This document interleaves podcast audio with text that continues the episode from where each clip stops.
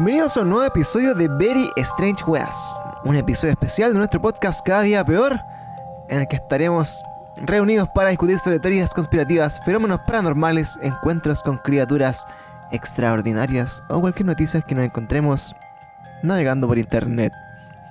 Nuevamente estamos acá con la Monse. ¿Cómo estás? Hola, bien, bien.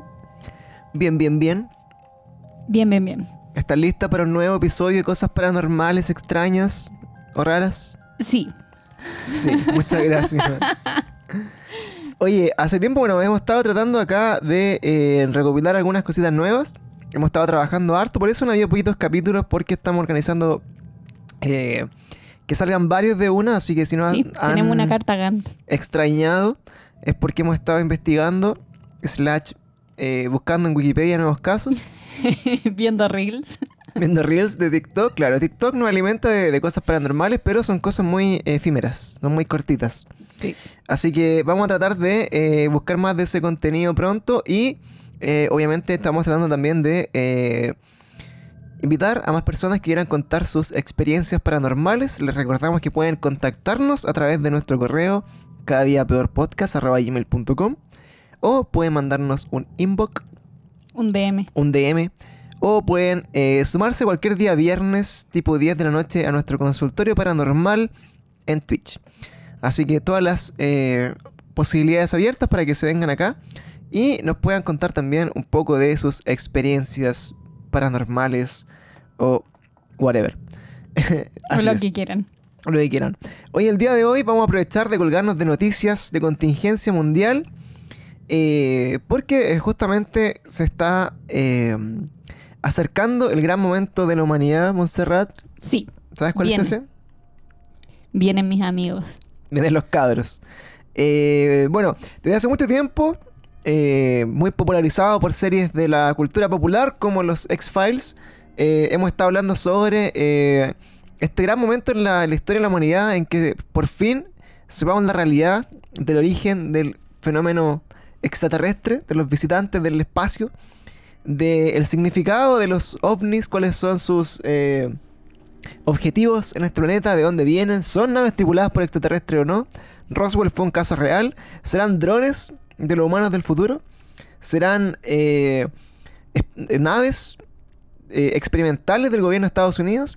Eso es lo que pronto deberíamos saber y les voy a contar hoy día por qué. ¿Qué te parece, Montserrat? Me parece hermoso. Lo único que quiero es que lleguen. Por favor, vengan. Por favor, vengan. Y bueno, también vamos a estar terminando, como siempre, con Sueños Freak de la Monse sobre cómo se acaba el mundo. Y eh, que- Debería tener una cortina de mis sueños freak. Claro, la sueña freak de la Monse. Y vamos a dejar que esa cortina eh, nos diga si realmente se va a cumplir. Ojalá cuando estén acá eh, arrancando de los grises puedan escuchar este podcast. Y si lo están escuchando en este momento, cuando la Monse contó su sueño y dijeron, oh shit, eh, fue todo real, se acuerden de nosotros. Sí. Así que vamos a comenzar entonces con el episodio de esta semanita. Oye, eh, tendremos que partir hablando entonces de eh, lo que da origen a este, este episodio. Una reciente entrevista al expresidente de Estados Unidos, Barack Obama. ¿Te acuerdas de Barack Obama? Obvio que yes. Obvio que yes, yes, yes. Sí, bueno, Obama, good guy Obama, al igual que otros presidentes, como expresidentes como Bill Clinton también, eh, de alguna u otra forma ha mostrado interés en eh, saber si es que existen estos proyectos secretos del gobierno de Estados Unidos en donde tengan eh, restos de naves espaciales, si tienen algún Área 51 real con especímenes, eh, ¿cómo se llama? En, en autopsia, si tienen contacto con extraterrestres, y de hecho en algunas entrevistas lo han dejado ver. Eh, sobre todo cuando se le preguntó al Clinton, yo creo que el 90 y algo, haber sido Sí, ese fue el que dio como más, más pistas. más pistas, claro, o sea, Bill Pero yo Clinton... creo que es una motivación para ser presidente de los Estados Unidos poder acceder a esa información. Sí, de hecho, eh, claro, de hecho incluso han, han- han habido campañas políticas eh, que han tenido como gancho un poco como el disclosure, que es lo que estamos hablando hoy día, la revelación, ¿ya? El gran UFO disclosure o la, la gran revelación de los ovnis o como quieran llamarlo. Eh, campaña política, recordemos, cuando se enfrentó Hillary Clinton eh, contra Con Trump. Donald Trump, eh, había un consejero que era eh, Podesta, también relacionado con Pizzagate y otras Ay, cosas. Viejo cerdo. Eh, bueno, y lo, lo pueden haber visto en los leaks de todos esos correos que él estuvo en contacto con eh, Tom DeLonge, que fue un poco el precursor de esta eh, popularización de, estos de estos temas a través de Two Stars Academy y eh, sacando a veteranos del gobierno de Estados Unidos como eh, Lu Elizondo y otros más para hablar de estos temas, de cómo es la investigación sobre estos fenómenos aeroespaciales. Y bueno, pues esta tenía ahí en su gancho de campaña que iba a hacer todo lo posible junto a, Hillary Clinton para sacar a la luz estos temas.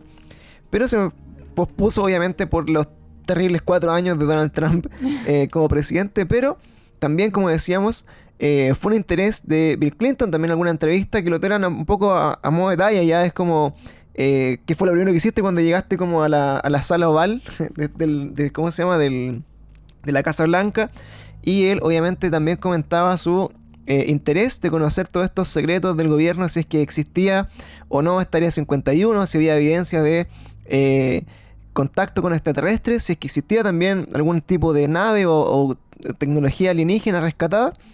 Y claramente no tuvo ninguna respuesta. De hecho, eh, dentro de esa misma entrevista que daban en un late show, decía que él sentía, y esto es como lo que mucha gente siente en esta, en esta pseudo teoría conspirativa, que existe un gobierno más grande que el gobierno, de, de hecho otros intereses que son los que resguardan esta información porque es muy sensible para la evolución de la humanidad, sobre todo en cuanto al desarrollo y eh, descubrimiento de avances científicos, que es más o menos lo que vamos a estar hablando el día de hoy. Y por su lado también Barack Obama en dos ocasiones se le ha preguntado lo mismo. Eh, la primera respondió muy tela, como es ahí como, ah, presidente tela. Presidente Claro. Eh, nigga man, what's up? Barack Obama for the win. Entonces, eh, él dijo en algún momento, entonces, eh, respondió a esa pregunta como, eh, si supiera algo, no se lo diría. La zorra. claro, pero tampoco puedo negarlo, así que se quedó piola y tiró la talla, buena onda. Y ahora, eh, esta semana, bueno, hace la semana pasada, de aquí, de mm, eh, todavía en mayo 2021, eh, estuvo en el Late Show nuevamente y se le preguntó nuevamente lo mismo. eh, así como, oye, ¿y qué sabes de los extraterrestres? Finalmente vamos a saber algo, ¿tiene alguna información?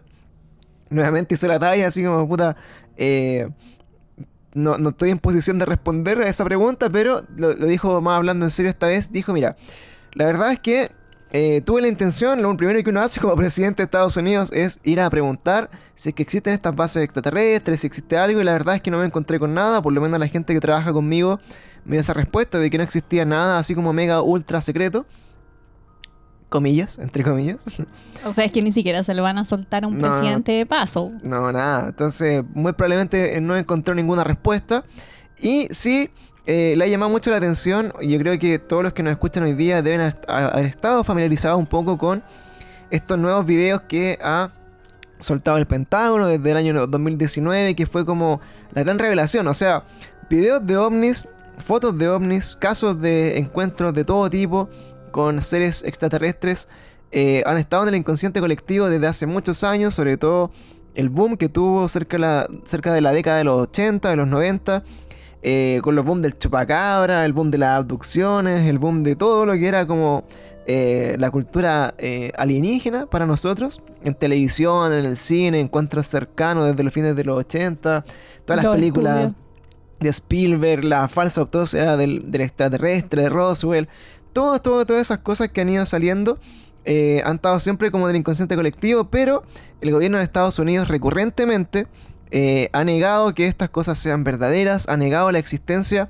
Ahora, negado la existencia de, de UF UFOs o de ovnis, eh, nunca ha sido como tal. O sea, recordemos que esta clasificación que, que viene acá desde, yo creo que del año 60, son objetos voladores no identificados. Y esos son. Y esos son, o sea, Ah. cuando uno pregunta así como, oye, ¿tú crees en los ovnis? Es como, o sea, cualquier cosa puede ser un ovni, o sea, cualquier cosa que esté flotando en el espacio es un objeto que no tenga, en el fondo, un- una definición, que no sea un avión, que no sea un pájaro, que no sea Un no sé, dron. un dron, etcétera, es un objeto volador no identificado hasta que se pruebe qué era, ¿verdad?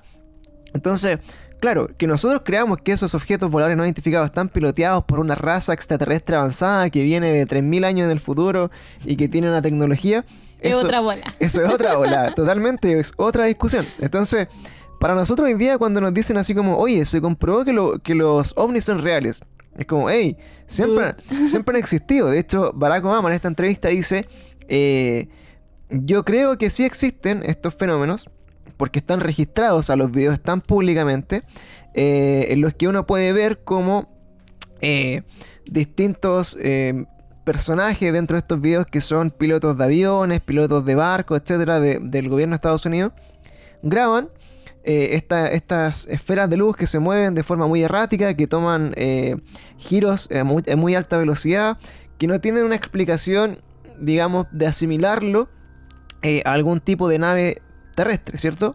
Entonces lo que hizo Obama acá es súper cierto. O sea, no es como que Obama haya dicho así como, oye, los ovnis son reales, porque eso salió como eh, Obama.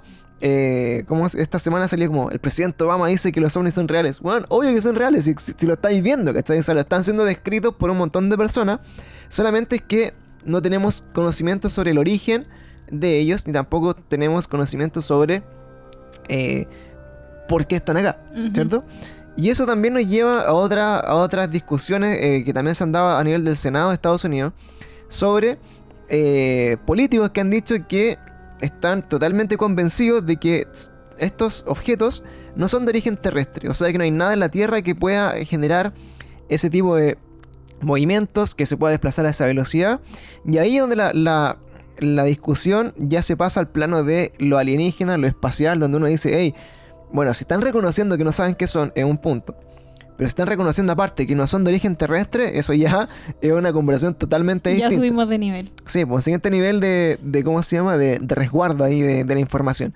Entonces, hoy día, ¿por qué esto hace noticia nuevamente? Porque recordemos que una de las últimas cosas que hizo Donald Trump en su, en su- durante su mandato, en diciembre del año 2020, fue que, aquí no entiendo muy bien cómo funciona la, la legislación de Estados Unidos, pero en una ley ya que se ponía eh, en esta ley como fondos públicos para el manejo de la crisis del COVID, que eh, autorizaba el uso de una gran cantidad de dinero, se puso un apartado en donde decía, después de toda esta ley del COVID, decía, bueno, y yo, para irme, porque no tengo tiempo de sacar otra ley, creo que lo, lo- lo interpreté así, además en esta ley del COVID quiero que de acá a 180 días, todas las agencias de- del Estado, todas las agencias, entre comillas, co- que son como de seguridad nacional, la CIA, el FBI, el Pentágono, la NASA, etcétera, las unidades de- aeroespaciales de no sé qué cosa,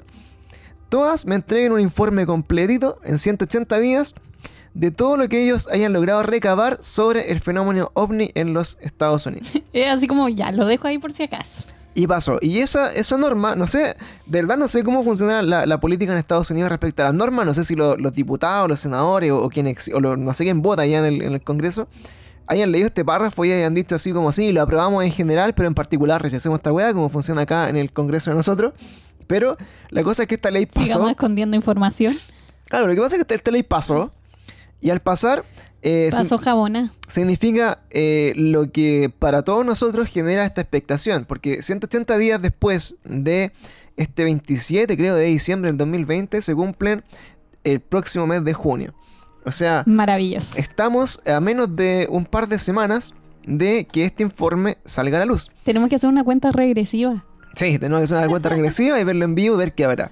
Entonces, nuestra gran intriga es de por qué estas cosas se han ido conversando. De hecho, se habla así como eh, de que desde el 2020, desde que salieron estos videos el año 2019 y gran parte del 2020 que se estuvo conversando esto, y hoy día con mayor aún eh, interés el 2021, se habla como de como de la nueva oleada ovni, de la nueva como oleada así como de la verdad. Recordemos que estos fenómenos están pasando en el... Tienen registro, o sea, el primer eh, registro de un avistamiento de un, de un objeto volador no identificado es como de 1910, ¿ya? O sea que hay una cantidad infinita de eh, avistamientos, de encuentros, de abducciones, de... de- De, estudios, de, de recopilación estudios. de información. hay mucho, mucho en, en- entre medio y más encima también durante los últimos por lo menos 70 años, desde más o menos el caso Roswell 1947, Todo lo eh, de Blue Book.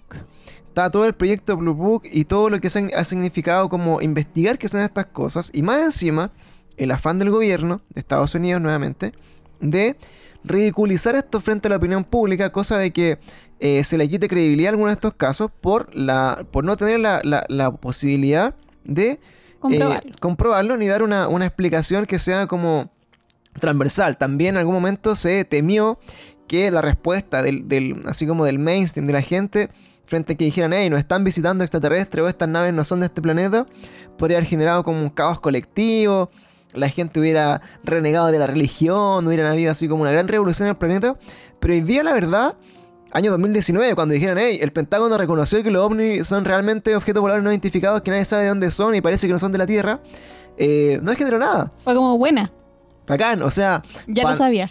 para nuestra generación es como, bien, bacán, obvio, eso era obvio, amigo. Así ahora muéstrame un ET rápido, ¿cachai? Quiero ver un gris y quiero saber qué onda ellos y quiero que me lleven de este planeta de mierda y eso es lo que están esperando todas las personas, creo. Entonces, hoy día donde la popularidad de la religión, yo creo que está en su nivel más bajo de la historia, donde la gente en verdad como que ya no cree en nada, nadie quiere estar en este planeta tampoco, entonces, hoy día... Yo siento que es como el mejor momento en la historia para sacar esto a la luz. Creo que la gente lo tomaría incluso mejor que obviamente hace 50 años, donde eran temas un poco más complejos. Sí, yo creo que hasta como es una luz de esperanza después de todas las weas que han pasado, tiene que venir un cambio grande en la historia. Claro, o sea, lo que tú esperáis ahora es como que te digan, oye, estas naves son extraterrestres y los extraterrestres llevan 3.000 años del futuro en, en- en, no sé, en todo. Y alguien se quiere ir a otro planeta, a la mierda, y... sí, Aquí estamos. Aquí estamos, se llevan a la mitad los buenos de este planeta, los demás que se quieran quedar acá, a la verga, y se quedan. Eh, yo creo que, bueno, va a ser una- algo así si es que pasa, espero. Y eh, aún más, entonces, bueno, después de haber estado como ridiculizando toda esta información, después de haber dado como informes falsos, haber hecho proyectos, eh, para mezclar un poco la realidad con, la mentira, en el fondo, para que la gente no, no se eh, como afanara como estudiando estos, estos casos. Generó entonces como mucha desconfianza obviamente en la opinión popular, muchas personas tenían miedo de contar su, su experiencia en entrevistas porque eh, el miedo al ridículo, de hecho recordemos que uno de los primeros casos de abducción extraterrestre, eh, en el cual su autor, que no voy a nombrar para que no lo, no lo vayan a googlear y se rían de él, eh, declaró que fue llevado por entidades a una nave espacial eh, y que metieron sondas en su ano, sonda- sondas rectales, y eso se hizo muy famoso durante los principios del año 2000. De hecho, el primer capítulo de South Park, lo habíamos dicho alguna vez, hace alusión a este caso. Y lo huevearon toda su vida, así como, de hecho salió en las noticias como I was raped by aliens, ¿cachai? Como, entonces, obviamente nadie más quería contar su historia, nadie más quería como hablar de este tema y ha generado eh, como yo creo que reacciones como muy distintas en las personas alrededor de todo el mundo y un fenómeno que es transversal, que ha pasado en todos los continentes, a todas las personas, a todas las razas, todo de todo el mundo. Hay casos tan singulares como este de Sudáfrica, donde supuestamente aterrizó una nave espacial con seres dentro y más de 50 niños distintos lo vieron y fueron después todos entrevistados. Y un documental muy interesante de eso también, que, Ujú. que salió hace poco. Eh, en fin. Entonces, ¿en, en dónde nos deja toda esta historia, de toda esta manipulación de la información hoy? En que estamos a punto de recibir este informe, el cual genera muchas expectativas, pero también yo encuentro que va a ser así como la gran decepción de la, de la, de la humanidad. Sí. ¿Qué es lo más probable? Entonces, eh, entonces bueno, lo, lo que puede ser como una de las conclusiones como más transversales de todos estos proyectos, eh, que la, la del mismo Heineck antes de morir, después de varios años eh, trabajando en el proyecto Blue Book, Libra Azul, que también tiene una serie, que la pueden buscar por ahí, en Cubana 3, guiño guiño, eh, donde habla un poco como de, de su, de su trabajo en ese tiempo, invitado, bueno, a, a recorrer casi todo el mundo, eh, Recopilando la historia. recopilando la historia, analizando los testigos, claro, de todos estos fenómenos de, de apariciones de criaturas extrañas, de contacto con, con algunos seres, de, de naves que se podían estrellar, etc. Él dijo que en el 80 o 90% de todos los casos que él recorrió durante toda su vida, había una explicación muy simple para ellos. Había una explicación que podría haber sido como el imaginario colectivo, podría haber sido eh, algún fenómeno natural, podría haber sido eh, quizás algo artificial, pero que no necesariamente era de origen extraterrestre. Por ejemplo, naves de prueba, sondas, etcétera, globos meteorológicos, toda la cantidad de cosas que siempre han dicho que no son los causantes de estos encuentros. Pero aún así dijo, de todas formas me estoy convencido que por lo menos de todos los años de estudio, el- al menos el 20% de todas las cosas que me tocó investigar, les aseguro que no tienen explicación, no son de este planeta y con eso le- me, me quedo tranquilo de que hay algo más ahí. Y eso es lo que nosotros estamos esperando que ese algo más exista. Entonces, Y puede- después lo chaquetearon por todo. y bueno, y también, claro, fue chaqueteado y todo, obviamente por, por su eh, investigación y así muchos ufólogos también que han seguido trabajando eh, han tratado como de mostrar eh, que esto es un, es un fenómeno real, que existe, pero como decía Carl Sagan también, eh, para, ¿cómo se llama? Extraordinary claims, así como aseveraciones extraordinarias requieren también pruebas extraordinarias y eso es lo que no tenemos, o sea, no tenemos un alienígena aquí vivo que nos venga a contar la historia de su planeta. Tampoco tenemos una nave espacial acá que la podamos eh, exhibir en un, en un mall. Entonces, eh, es muy difícil que tanto los historiadores como tanto como los investigadores, etcétera, eh, puedan seguir adelante con esto si no tienen el apoyo formal de una entidad guber- gubernamental, como ya es lo que está pasando ahora, que quiera dedicarse a investigarlo y que quiera eh, poner a la luz pública esos descubrimientos que es parte de este informe que debería salir ahora en el mes de junio. ¿Qué expectativas podemos tener de esto? Yo creo que va a ser una, una- un resultado muy, muy, muy, eh, muy simple. Va a ser así como... Sí, yo no quiero tener tantas expectativas porque siento que igual nos vamos a decepcionar. Sí, va a ser como un poco lame. Porque de hecho ya ustedes pueden en, en- en la... en- con la ley FOIA, que es como de la de Free Access of Information que tiene ahí la CIA, uno puede ir y buscar un montón de, de documentos que ya están libremente eh, en internet sobre avistamientos de objetos voladores no identificados, de entrevistas a personas, eh, también hay algunas entrevistas de eh, abducidos por extraterrestres que fueron sometidos a eh, regresiones que cuentan su experiencia, etcétera. Hay mucho de eso ya que está libre en páginas como de la CIA, eh, pero también yo creo que donde esto ha sido eh, parcial, hoy día llevamos tres años casi hablando de, hey, los hombres son reales. Es como, sí, ya sé que hay algo que vuela que no sé qué es, que es real. Pero nadie ha hablado de, de su origen extraterrestre, ni de, de por qué están acá. Y no creo que este informe hable de eso. No. Yo creo, yo creo que es difícil que, que ese informe hable de eso porque eh, muy probablemente todavía yo creo que a pesar de que ya a la gente le importa muy poco, no creo que estén preparados todavía para decir, hey, aquí hay un gran... No, no lo pueden soltar todo de una. Quizás va a ser como un, un inicio, pero, pero no creo que sea el gran cambio ahora. Claro, yo creo que va a ser como para probar ahora, decir, mira, eh, tenemos más, de, va a ser como más cuantitativo, yo creo. Tenemos en, todo este tiempo que, que estuvimos eh, investigando, tenemos cierta esta cantidad de avistamientos, estos casos fueron investigados, estos casos se resolvieron, esto no tenemos eh, conocimiento a ciencia cierta que son. Me gustaría sí que hablaran, por ejemplo, de, si han recuperado estos objetos. Ujú. Si han habido objetos que se hayan estrellado, que hayan bajado, digamos, Que hablen del área 51. militarizados, que lo- los guardarán en el área 51 no, Roswell, por ejemplo, algunas cosas. Eso son las expectativas que uno espera que salga a hablar hoy día el presidente de Estados Unidos y diga, bueno, en este informe eh, voy a dar a conocer, bueno, bueno, este es, ¿cómo se llama? Eh, nuestro asesor intergaláctico, te lo Bueno, presentamos. sería hermoso. Eso mismo me estaba imaginando, así como en el pedestal hablando y bueno, aquí está nuestro amigo y entran los aliens. Claro, y como que este es nuestro, exactamente, y de hecho, bueno, han hecho mofa de eso. Han hecho mofa de eso también, así como en, en, en la tele misma gringa. Hubo, hubo un mo- momento que alguien subió como una máscara extraterrestre y toda la weá, así como hueveando un poco como a la gente que pedía esa, esa respuesta. Y en esta divulgación eh, nos esperamos así como casi como en Los Simpsons cuando le sacan la máscara como a, lo- a los políticos y salen los aliens. eh, algo así. Eso es lo que yo espero, lo que me gustaría ver así con toda la vida. Así, ah, fuck this shit, loco, no trabajo más. Igual, pícolo, vámonos. Buscando una excusa Una para excusa. dejar de trabajar. Exactamente. Entonces, Lo que sea. Es lo que esperábamos entonces, pero, pero va a ser un poco más, más cualitativo, o sea, más cuantitativo, un poco más aterrizado.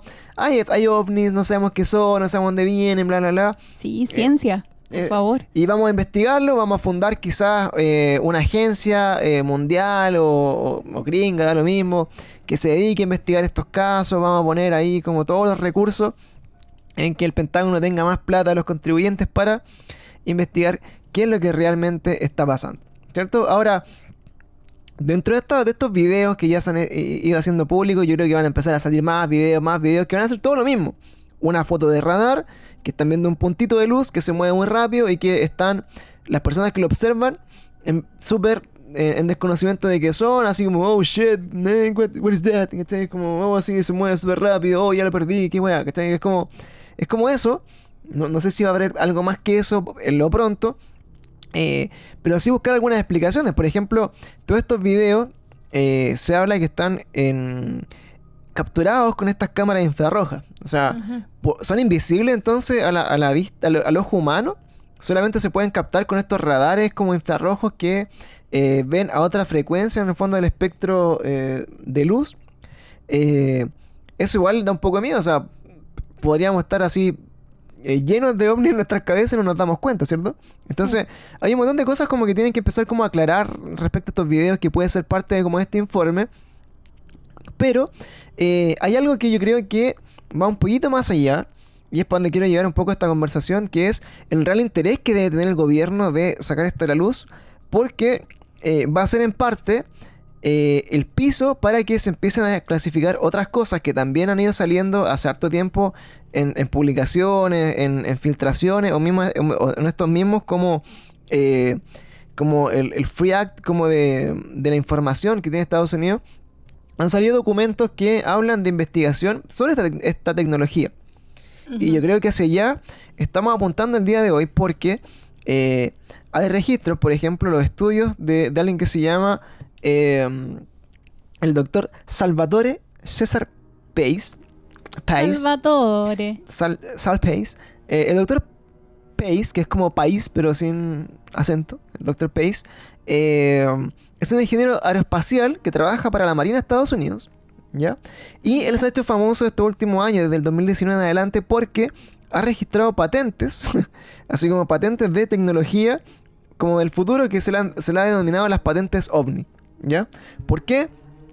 Porque al parecer este ingeniero que se ha dedicado a la investigación no declara mucho de dónde saca la, la fuente, ¿ya? Él, él- él obviamente no dice así como, oye, me encontré un ovni que cayó, no sé, en México y saqué el motor y empecé a investigar cómo funciona, pero da la casualidad de que todo su trabajo ha, sido en base como a los campos gravitacionales, como a, generar grandes como eh, fuentes de energía a través de, de fusiones o fisiones nucleares en eh, espacios muy reducidos. O sea, eh, se dice que dentro de, de su experimento él podría generar así como una cantidad tan grande de energía que podría servir para alimentar casi como todo el país con un aparato que es del porte de, de no sé, un, plato de, de comer, ¿cachai? Es como, es un objeto tan- así como nuevo, tan, tan del futuro, que él lo patentó, de hecho, por eso hizo noticia, porque inscribió la patente de estos experimentos, y que pueden generar reacciones nucleares a un nivel como de mesa, así como de sobremesa, que pueden alimentar infinitamente eh, un montón de fuentes de energía. O sea, Y que claramente eso no lo sacó de su mente. Claro, entonces tú decís, puta, ojalá sea una persona extremadamente como eh, prodigio y que sea un- otro Nikola Tesla o sea una persona así realmente eh, un genio, Pero bueno, Tesla igual es sospechoso. medio alien. Sí, Sí. bien alien. Entonces, claro, que tú esperáis eh, que cuando, cuando tú tenés como esta información, decís, puta, ¿se le habrá ocurrido a él? ¿Será así un weón tan No prodigio que lo, que lo hayan logrado No lo encontrar, en- así como de la vida? Eh, ¿Tendrán que ver como esta necesidad como el gobierno de Estados Unidos de, de poner como el piso y decir, mira, todo esto es lo que hemos encontrado y sí, lo estamos estudiando, estamos trabajando porque estas patentes, así como también dicen algunos eh, whistleblowers de- del gobierno, eh, tiene muy preocupado a Estados Unidos porque también se dice que otros gobiernos como Rusia o como, o como China, India, eh, tienen sus propios científicos trabajando en esta tecnología a, tra- a través de sus propias fuentes, ¿cachai? O sea, no, explican nunca de dónde vienen esas fuentes, pero hay mucho interés como en desarrollar como esta, esta nueva tecnología, eh, entre comillas, como, como media atómica, media como del futuro. Y ¿ya? finalmente eso va a ser como casi como la carrera espacial, po. ¿Quién la saca primero? Claro, entonces eh, eso genera como un gran riesgo para el gobierno de Estados Unidos porque también se habla que el Dr. Pace ha experimentado con armas, ¿ya? Armas que incluso Mm. pueden, eh, por ejemplo, un arma que se llama la arma de la modificación del espacio-tiempo, Ah, maravilloso. ¿cachai? Entonces dicen... Se ve muy inofensivo no, eso. una wea piola. Entonces dice, un arma que puede hacer que la bomba de hidrógeno parezca más un petardo en comparación. O sea, el, el loco de verdad ha inscrito patentes de, de- de tecnología que pueden ser armas como muy letales, pueden ser eh, vehículos muy de, de, así como la ciencia ficción. Se habla también, por ejemplo, de eh, una especie de nave como híbrida que podría viajar así como a velocidades increíbles, tanto bajo el agua como en el espacio. Eso de repente también nos hablaría, eh, oye, este gallo, ¿cuánto tiempo llevará investigando todo esto? serán como los avistamientos de, una gran cantidad de, de ovnis, eh, en verdad, máquinas de prueba de los gringos. Puede ser. Que eso también puede ser parte del informe. Decir, mira, en verdad descubrimos uno, el, 47 descubrimos un ovni y hemos hecho así como... Eh, replicado la Replicado, hemos hecho como tecnología inversa para sacar un poco, de ahí descubrimos los CD, los pendrive, después descubrimos un montón de cosas que no sabemos de dónde. Y es por eso que el avance científico fue, o sea, tecnológico fue tan... Exponencial los últimos 50 años y, de ahí sacamos un poco de investigación. Eh, de ahí que estamos trabajando con el colisionador de partículas y de este doctor Pace que eh, tiene patentado algunas cosas y bueno, quizás como que ese rumbo podría llegar a tomar. El, rumbo así como mm. eh, más enfocado a qué, han hecho con esa información y darle un poco el pie para que eh, científicos como él o otras entidades que se han mantenido secretas, por ejemplo, el Dr. Pace trabajaba para la división de aeronaves del Centro de Guerra Aérea Naval y después se fue como otra cuestión secreta de no sé qué, después trabajó para la Marina, entonces eh, obviamente está muy ligado como al tema como de, de, de, armamento, ¿cierto? Como mm. de, la, de, la, tecnología aeroespacial, que les permiten tener algún tipo de, ventaja frente a cualquier ataque o guerra o cualquier cosa que, que exista, ¿cierto? Entonces, una de las cosas interesantes de esto que también se ha comentado es que, bueno, están las patentes, pero si están las patentes, ¿habrán habido algún tipo de, modelo, de demostración?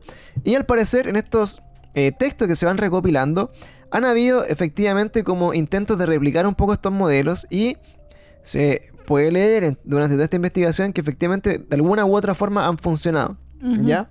Eh, tanto así que el Dr. Pace ha logrado publicar su investigación en revistas científicas y ha dado como la base de eh, como el fenómeno Pace o, la energía según Pace, como que bautizó su propio, así con su nombre, como estos fenómenos como del futuro que tienen relación como alterar los campos electromagnéticos, como de la energía así como de nuclear de bolsillo y un montón de cosas.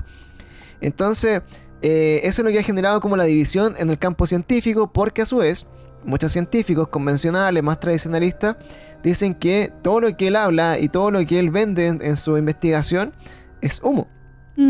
Como que ven mucho bla bla, mucha teoría, pero no ven datos, pues, no ven nada aplicado. No ven, no, no ven eh, ciencia aplicada, no ven, no ven eh, objetos reales que, estén funcionando con estos planos. Y ahí está como la dualidad de decir, oye, científicos, claro, como acá de la academia dicen que esta cuestión no tiene sentido, pero por otro lado, es un científico que ha sido eh, apadrinado por el gobierno de Estados Unidos por más de 20 años. O sea, si este, si este gallo no hubiera descubierto nada en 20 años y los, no lo tendrían y, los presupuestos que tienen para manejar en, este gobierno son de billones hasta trillones de dólares en este como el, black budget, así como de investigar eh, estos fenómenos. Entonces, eh, pues que sea o algo muy revolucionario lo que está investigando, lo que ha descubierto, lo que puede llegar a desarrollar, o a su vez también podría ser eh, también un bluff, como funciona el gobierno, de decir, mira, tenemos esto, sí, hemos descubierto algunas cosas, pero puede que no sea nada más que nada para darle una ventaja como frente a, la investigación como de los chinos, de los rusos, y decir, claro, mira, estos tienen una bomba nuclear de bolsillo y van a hacer explotar Rusia si se revela, pero eh, no sé, no sé hacia dónde va.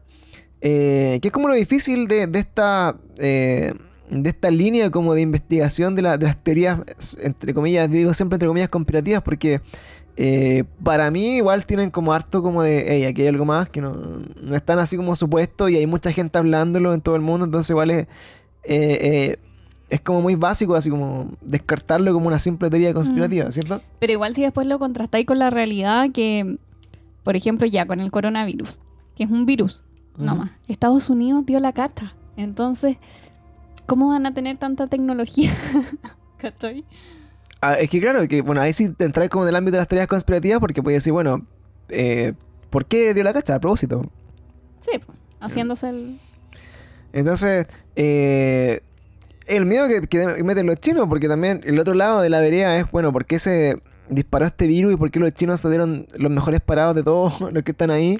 Eh, y se, entre comillas, beneficiaron un poco de, de, la, de la situación. Entonces, ahí es donde empezamos como ya a caer como en la línea de los supuestos, ahí es donde no sabemos qué es lo que nos va a deparar en el futuro.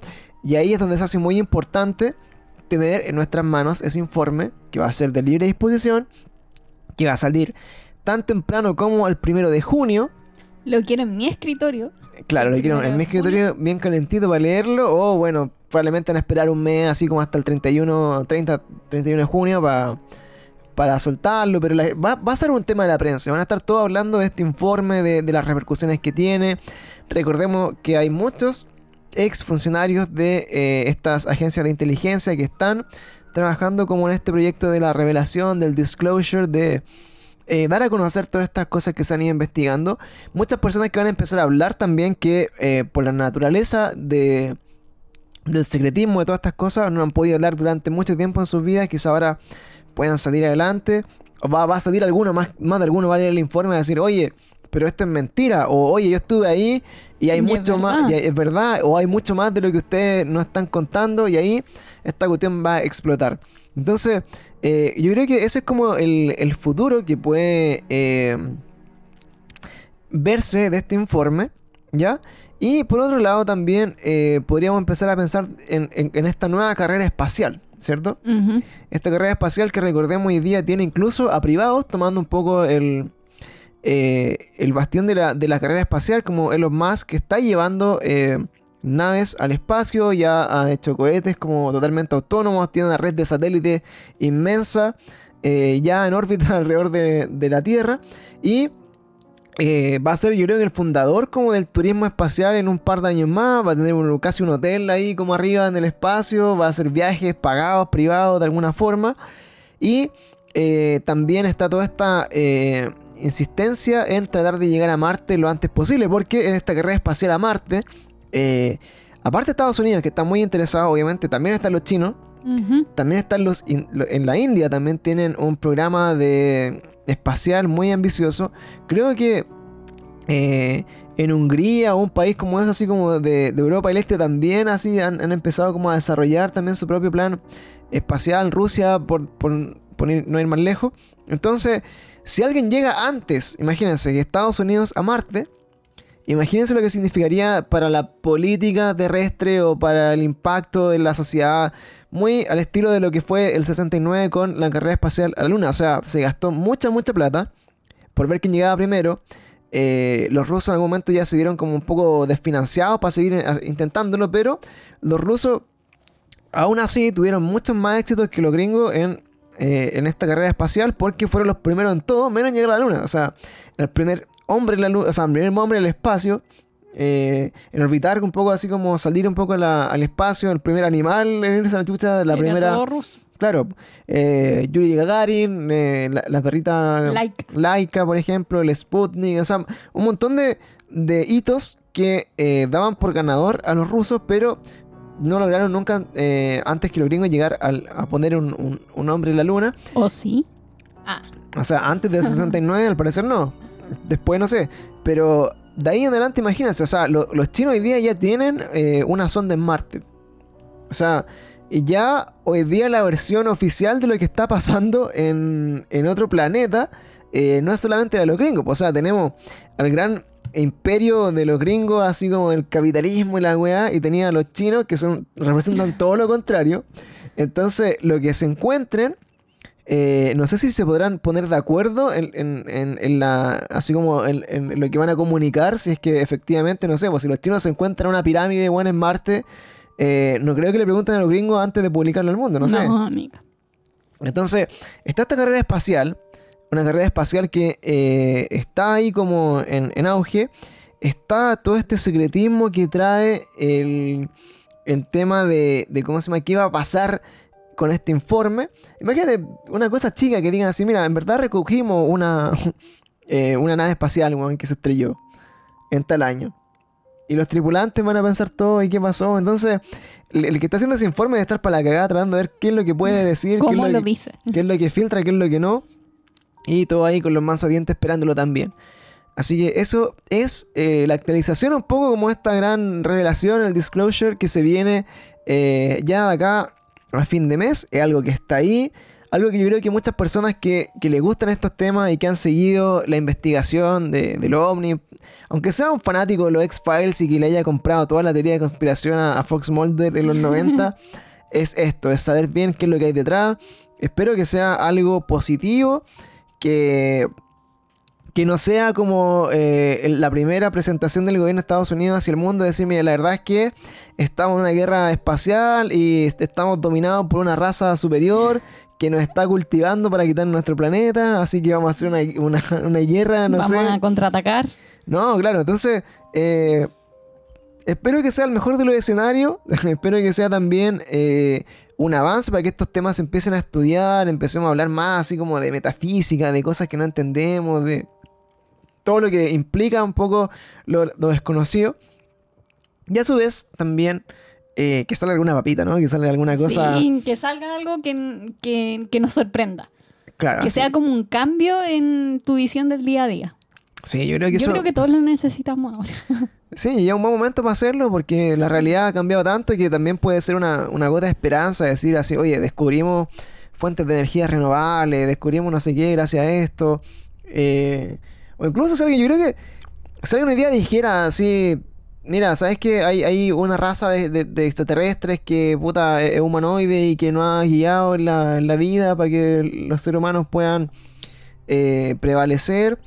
Yo creo que tampoco sería tan la sea, no, no creo que hoy día lo, lo veamos así como, oh, son los, los dioses o, o los superiores. Es como ya bacana, así. O sea, Sí, generaría un poco de pánico, sí. sí. Pero mm, como te, te comentaba, siento que como que todo el mundo, toda la humanidad está como al límite. Mm. Entonces sería, yo creo que históricamente es como el momento.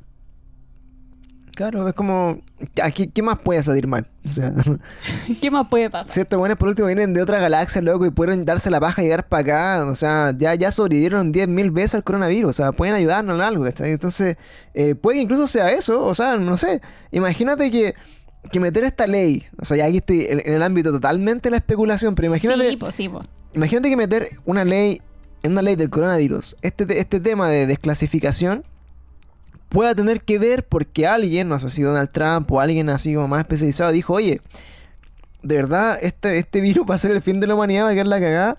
Es momento de que mostremos lo que hemos aprendido de los extraterrestres para ver si la salvamos o damos vuelta, imagínate. Sí, pues nos pueden ayudar con otro desvío a lo que llevamos para salvar la humanidad, en verdad. Entonces, imagínate que sea como esa la, la motivación así, oye, ¿verdad, weón?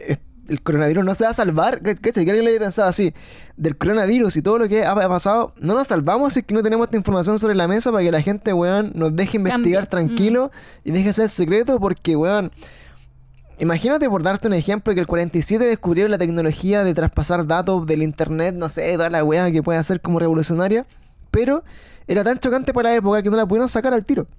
Entonces empezaron de a poquito. Y de a poquito y la, y la evolución un poco más lenta. Y de hecho dicen que los avances tecnológicos nos llevan como por 10 años de, en el futuro. O sea, lo que estamos viendo nosotros hoy, así como el gran lanzamiento de algo así muy espectacular, ya se desarrolló hace por lo menos 10 años.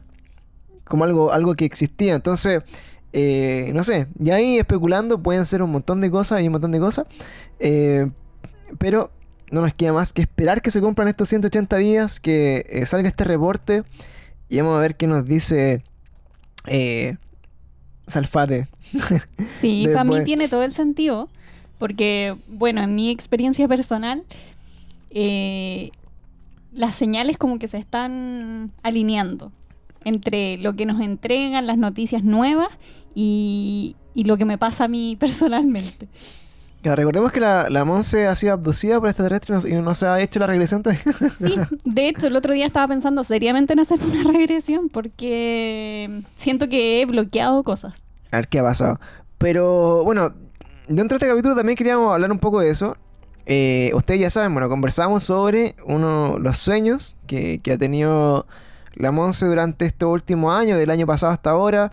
Hay un capítulo eh, que hablamos sobre eh, uno de estos encuentros bien particulares que tuvo en, un sueño. esto lo decimos con total transparencia, sin querer así como, digamos, como eh, engatusar a nadie ni, ni nada. Es como una cuestión súper No. personal y que se lo comentamos así como la cercanía de quien quiera escucharlo. Ese capítulo está grabado, eh, es parte de, de- de este capítulo que hicimos del proyecto Serpo, que, que unía muy bien esta historia con el sueño, que para nosotros fue una cuestión muy cuática. Eh, pero ahora, eh, cada vez que la monza sueña algo es como, oh, oh, shit. Y ahí tenéis los últimos dos o tres sueños como del fin del mundo, que Sí, los últimos tres sueños que he tenido han sido demasiado gráficos, gráficos. y sí. apocalípticos. Sí, bueno, partiendo de que tuve muchos sueños eh, premonitorios que tuvieron que ver con cosas personales, que se cumplieron como al pie de la letra, cosas bien fuertes. Y después empecé a tener de nuevo estos sueños recurrentes de fin del mundo, de eh, aliens. Eh, ¿Cuál fue el primero? Eh, Ah, el primero que tuve, eh, que yo me despierto y miro al panche y le digo, tuve un sueño brígido. Sí, eh, así parte de una mañana normal en, en nuestra casa. Sí, pues el primero que tuve fue de que empezaba un virus más fuerte que el coronavirus, que se transmitía por el aire y que eh, teníamos que empezar a hacer cuarentenas más brígidas de las que hacemos ahora y no podíamos salir de las casas. Eso significaba que esto era como un día jueves normal eh, y daban esta noticia que estaba este nuevo virus. Eh, yo que trabajo en, en salud, eh, me decían en mi trabajo que este virus era tan fuerte que eh, se iba a atender solo cierta, a cierto tipo de pacientes muy específicos, cierto tipo de eh, profesionales de la salud y todo lo otro estábamos liberados para irnos porque no había nada que pudiésemos hacer. ¿Ya? Eh, considerando que igual eh, la labor que hago ahora con coronavirus es súper importante y nos decían así como en verdad, no hay nada que hacer. Se tienen que ir a su casa porque es una nueva cepa, un nuevo virus y vayan a esconderse. La cosa era que yo salía del trabajo con una compañera y nos íbamos a refugiar. Y eh, no se podía salir a los patios, no se podía estar fuera de la casa, tenías que estar encerrado, ¿ya? Porque este virus eh, era mucho más fuerte que el coronavirus. De hecho, yo le decía al Pancho en el sueño, así como, uy, el coronavirus era casi miel sobre hojuelas No era comparado nada. con esto. Claro, y así como puta la wea. Ah, y lo otro es que nosotros tenemos un viaje planificado para julio. Y yo le decía, bueno, con esto ni cagando vamos a poder viajar. No, ni que- no nos va a poder pegar ese el Camila, Camila Camila Gallar- Gallardo. Gallardo. A carretear. Bueno, y Ese ese, fue el primero. y ese fue el primero y yo decía así como ya, bueno, eh, la Monse tiene sueños abstractos algunos que le indican algunas cosas, pero estos otros sueños gráficos, así como de historia, así como que hemos ido comentando, eh, siempre nos dejan la duda de, puta, ¿será que estaráis soñando así como, no sé, con, con una realidad alternativa? ¿Será un poco el futuro que nos depara? ¿Será como una posibilidad? ¿Será qué cosa? Eh, porque a mí lo que me llama la atención de estos sueños es que tienen mucho, mucho detalle. Y, y, más encima tenés esto, esto como de, de, ¿cómo se llama? De, de que sean sueños vívidos. O sea, como que lo, lo- casi como que lo experimentáis como si estuvierais despierta. Entonces, Sí, siento olores, temperaturas, todo. entonces eso lo hace un poco más freak. Y eh, también si alguien está así como muy achacado por el, por el COVID y todas las cosas que han pasado. Hoy día 7.000 casos casi de nuevo. Mucha gente to- total eh, contagiada y muchos problemas. No es para tirarle mal augurio a que esto va a seguir siendo peor. Es solo un sueño, pero... eh, es el primero de, de una serie de cosas como que ya nosotros pensamos así, puta, ojalá que sea lo que sea, eh, no tenga que ver con esto de, de los extraterrestres, pero hay el segundo sueño. Bueno, el segundo sueño. El segundo sueño, eh, soñé que estaba en un pueblo, mi familia es de Santa Cruz, y estábamos en la casa de un familiar mío y empezamos a sentir unos ruidos, salíamos a la calle y allá es puro campo y veíamos como unas luces, yo las veía como auroras boreales y decía, ¿por qué en Chile? Lo peor es que en mis sueños yo me... eh, me hago preguntas, ¿cachai? Así como lógicas. Yo decía, ¿por qué en Santa Cruz, en Chile, van a ver auroras boreales a las 3 de la tarde? Y eh, después volví a la casa, le avisaba a mis familiares, no sé por qué había un niño chico, no tengo idea quién era, y yo tomaba al niño chico de la mano y había que arrancar, porque empezaba a explotar todo. eran naves con estas luces medias así como entre verdes, moradas, y que empezaban a hacer como un ataque. Y empezaban a salir puros militares, puros soldados, a dispararle a estas naves. Y yo lo que pensaba en el sueño era como, no las ataquen, si ustedes las ataquen, los van a atacar de vuelta. Y em, empezaba a ver cómo bajaban unas criaturas que parecían un poco como, no eran grises, sino que eran, parecían como... mm, Ay, octopus, ¿cómo se llama? Como que pulpo. Como un pulpo.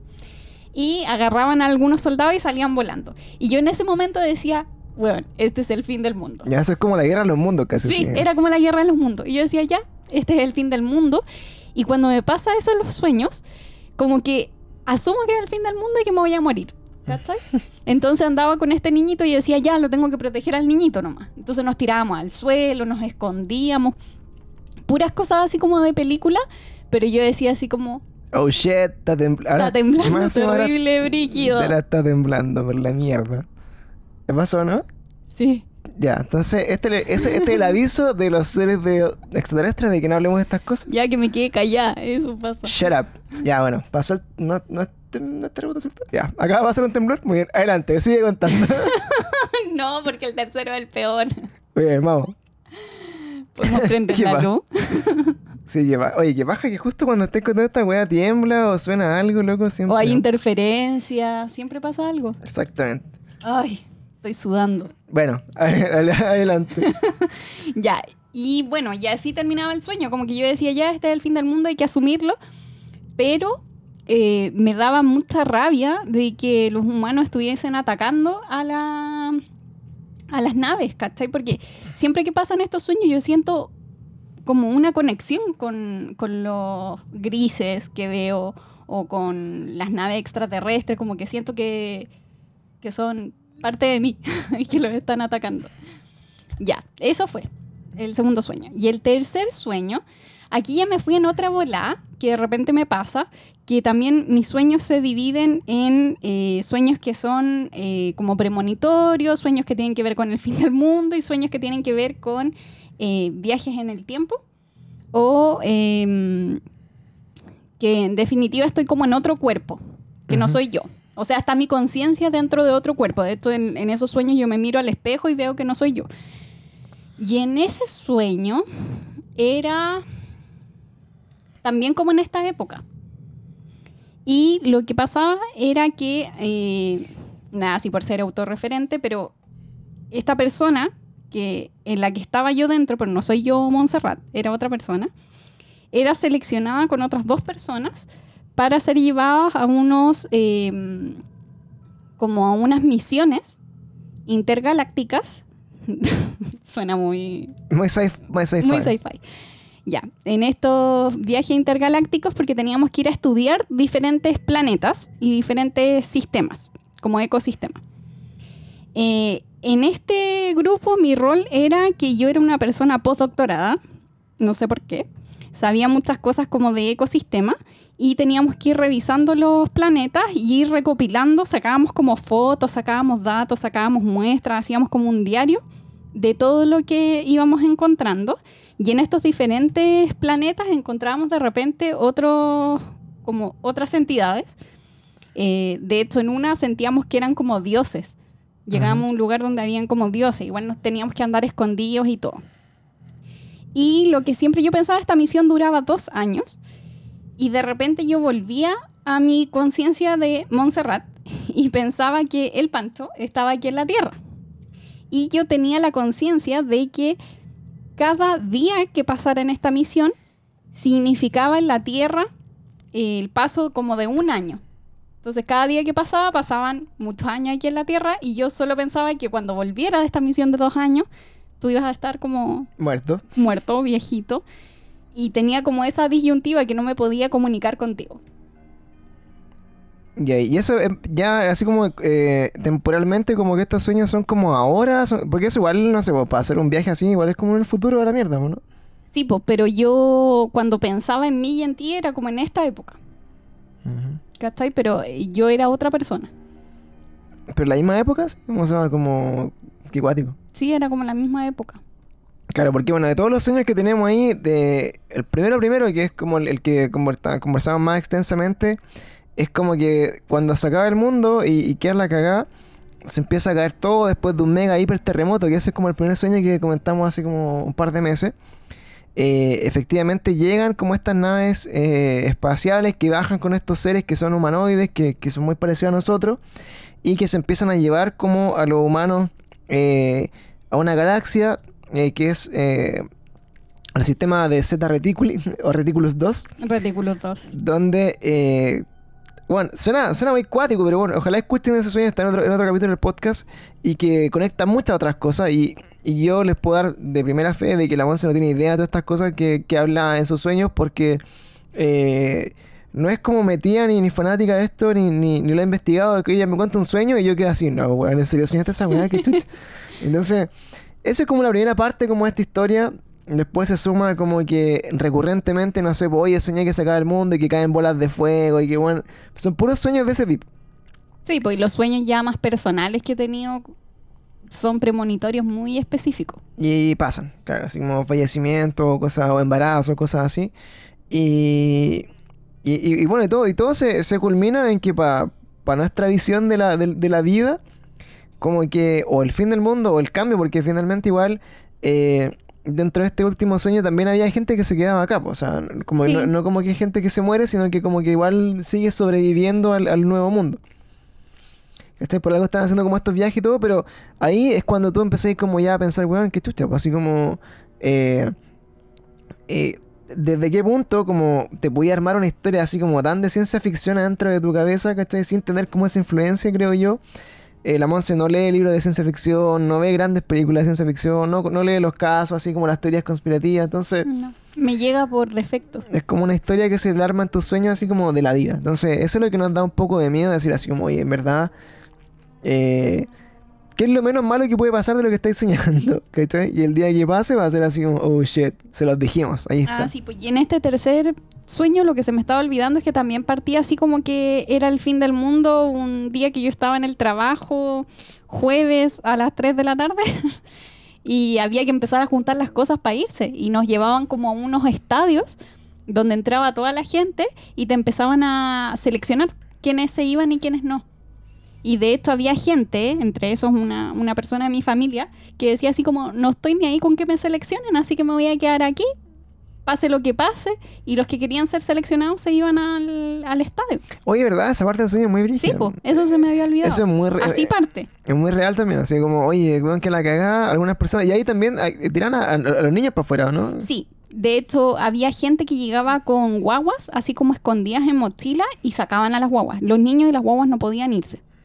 Era una selección de puros adultos y bueno, en esta selección yo iba con mi mamá, iba al lado mío, pero había una familiar mío que decía, no estoy ni me voy a quedar en el departamento, me voy a quedar acá, no voy a ir a la selección, pase lo que tenga que pasar aquí en la tierra, si me tengo que morir, me tengo que morir, filo, viví una vida, una buena vida, y el resto que era como los que nos queríamos ir, íbamos al estadio que nos iban a seleccionar.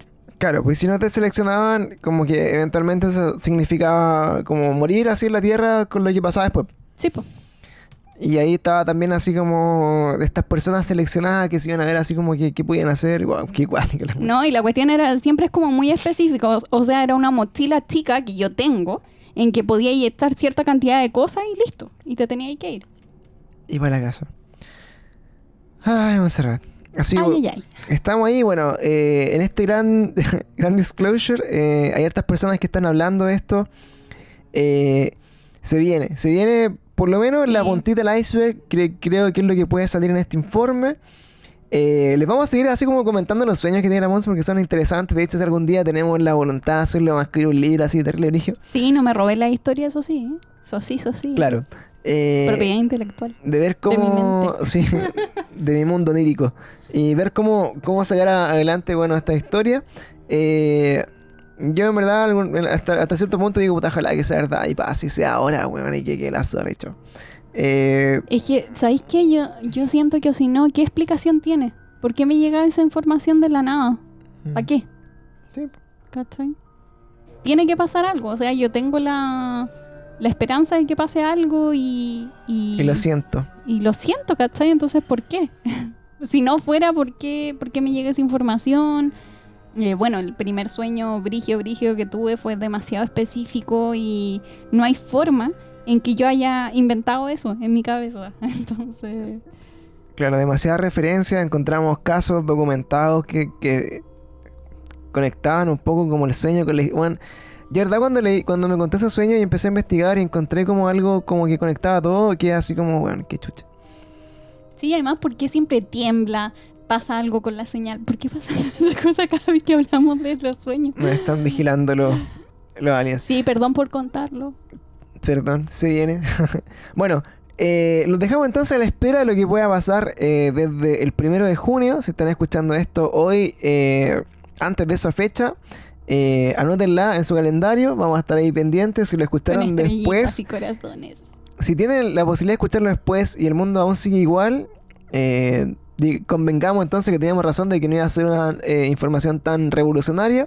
Si lo escucharon después en un búnker bajo tierra, con el mundo acabándose, también se lo advertimos que podía ser una de las posibilidades. Así que con eso ya los dejamos a ustedes con la... eh, con la duda, los invitamos a, investigar por su cuenta. Recuerden que eh, el llamado a nosotros es que ustedes hagan su propia investigación, que lean, que busquen fuentes, que cuestionen todo lo que le hablamos. Nosotros no hablamos acá nada como una verdad absoluta, eh, solamente contamos lo que nos llega, comentamos nuestras experiencias, comentamos las cosas que nos encontramos también ahí eh, investigando un poco. Pero la verdad está ahí afuera, amigos. Solamente tienen que ir a buscarla, así que hoy día más que nunca, preparen sus casquitos de aluminio. y- Preparémoslos. Los vamos a necesitar. Claro. Y nos vemos cuando sea la guerra de los mundos, cabros. Hasta luego. Nos vemos. Los llevo, chiquillos. Escríbanme al DM. Escríbeme al DM. Take, take me away. Jeje. Ya. Adiós. Chao. chao.